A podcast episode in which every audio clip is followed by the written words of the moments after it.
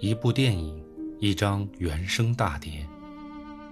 大家好，欢迎收听电影留声机，从音乐认识电影，一起倾听原声专辑背后的故事。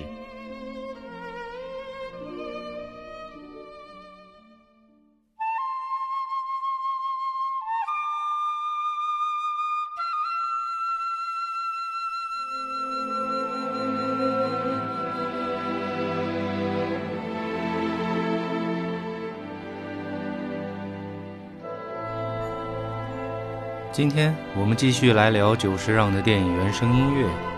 前两期我们聊的是久石让和宫崎骏的合作，他们二人固然是非常黄金的组合，但这并不意味着久石让就只和宫崎骏合作过，或者说久石让其实是一个独立的大师。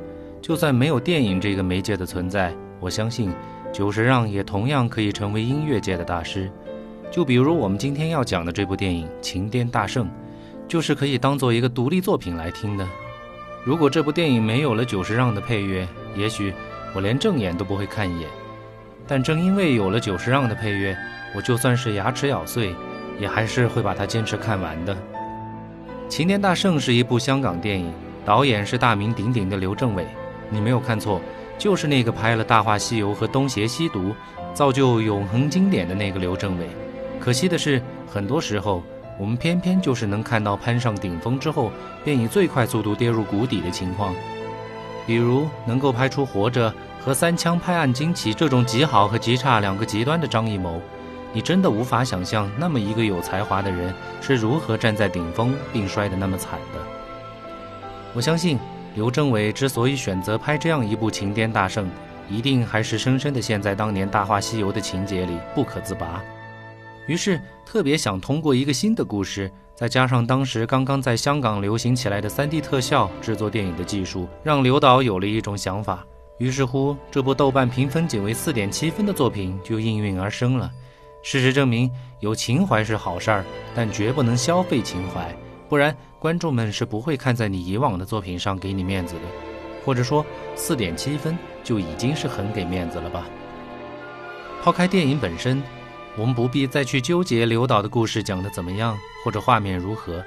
我只是很意外，这部片子在一开始就请到了久石让来担纲电影的配乐工作，并且从最终的作品来看，就算是电影本身一塌糊涂，但久石让却交出了一份让电影倍感无地自容的音乐答卷。于是我就比较纳闷了：如果说久石让是在看过电影粗剪的画面之后才开始写音乐的话，为何还会对这样一部糟糕的作品花如此大的力气呢？又或者说，难道是剧本本身其实不差，最终是砸在了演员糟糕的演绎上，或者是制作粗糙的效果上吗？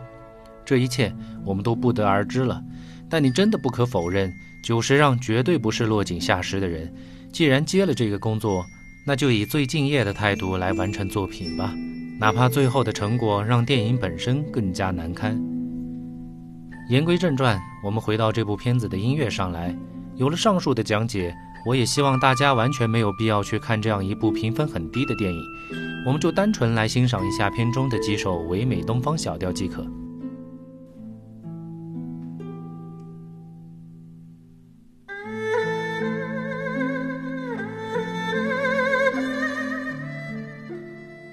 第一首《等》，全片的主题曲。竖琴加二胡这两种东西方风格上没有丝毫相似处的乐器放在一起来演绎，东方小调果然才是久石让最得心应手的旋律。弦乐在背景中轻柔地应和着，一把二胡道尽了多少辛酸泪，把一个等待的主题凸显得那么悲戚，但悲戚中却柔情万段，充满着等待会有结果的渴望，让人一听之下就马上爱上了这个旋律。特别在结尾处，竖琴用一个和弦的间隔之后，二胡在郑重的结尾，我仿佛听到了一句话：“你等我，一定等我。”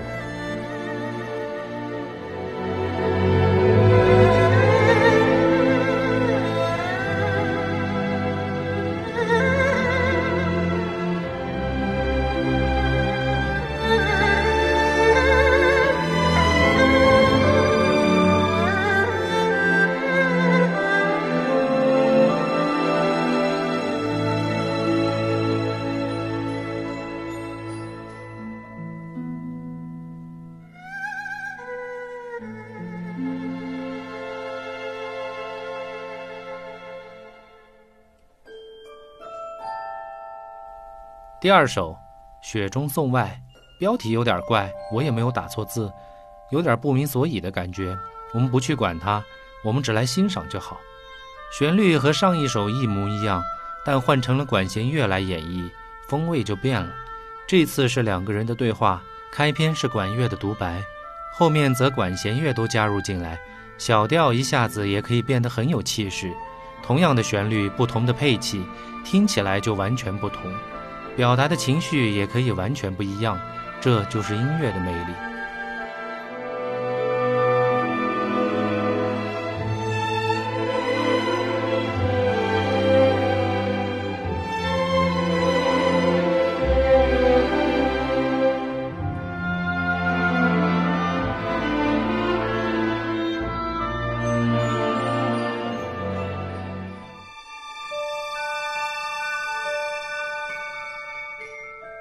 第三首《秘密》，开篇用了类似音乐盒感觉的打击乐器来起始，进而弦乐用了两个声部来跟进，忽然又换成了管乐，配器上的多样性变化让音乐有了一种神秘的色彩，一下子就跟主题很贴切了。听过之后，相信你也会有这种感觉的。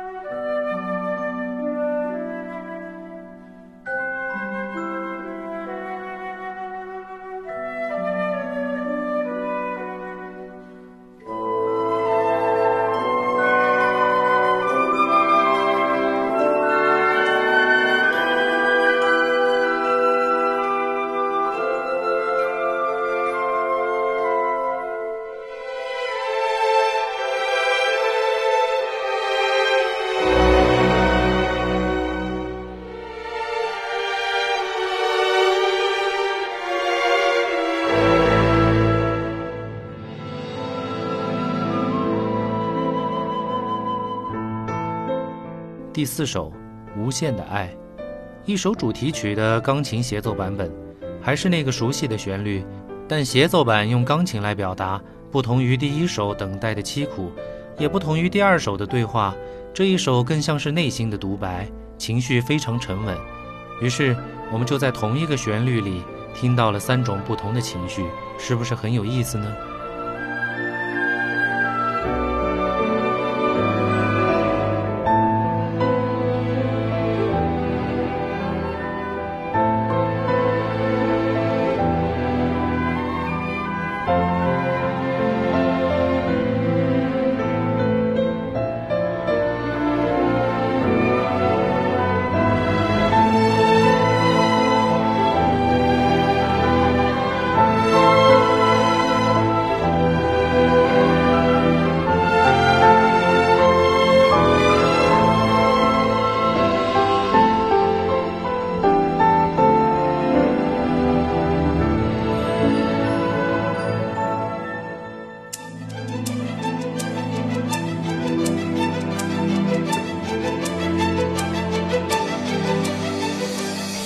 第五首《情圣》，还是这个主题曲的旋律改成了一首主题歌，由电影的两位主演来演唱。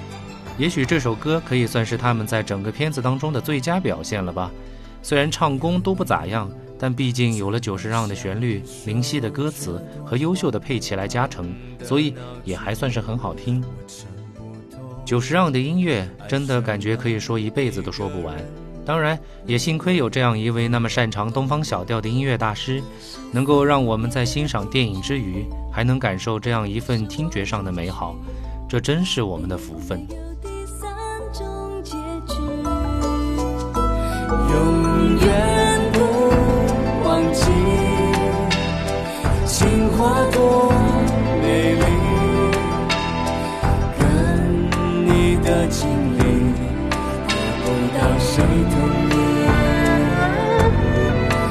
永